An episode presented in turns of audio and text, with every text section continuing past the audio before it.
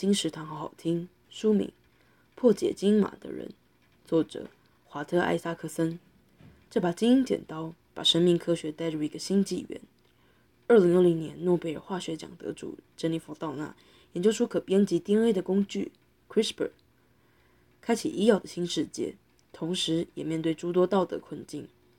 疫情蔓延全球，CRISPR 转应用来研发疫苗，道纳也肩负起领头羊的责任，为抗疫持续努力。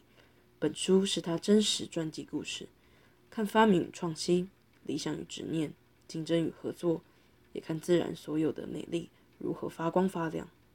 破解金马的人由商周出版，二零二一年十月。金石堂陪你听书聊书。